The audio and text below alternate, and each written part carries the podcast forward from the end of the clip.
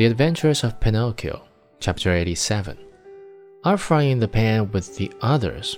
I know you like it. It's always a comfort to find oneself in good company.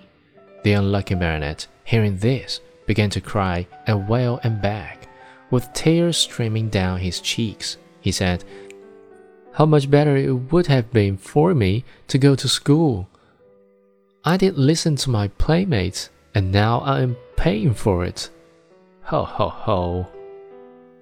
And as he struggled and squirmed like an eel to escape from him, the green fisherman took a stout cord and tied him hand and foot, and threw him into the bottom of the tub with the others.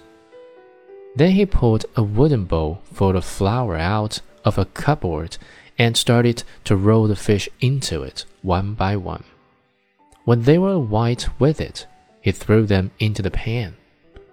The first to dance in the hot oil were the mullets. The bass followed. Then the white fish, the flounders, and the anchovies. Pinocchio's turn came last. Seeing himself so near to death, and such a horrible death, he began to tremble so with fright that he had no voice left with which to beg for his life. The poor boy, besieged only with his eyes, but the green fisherman, not even noticing that it was he, turned him over and over in the flour until he looked like a marionette made of chalk. Then he took him by the head and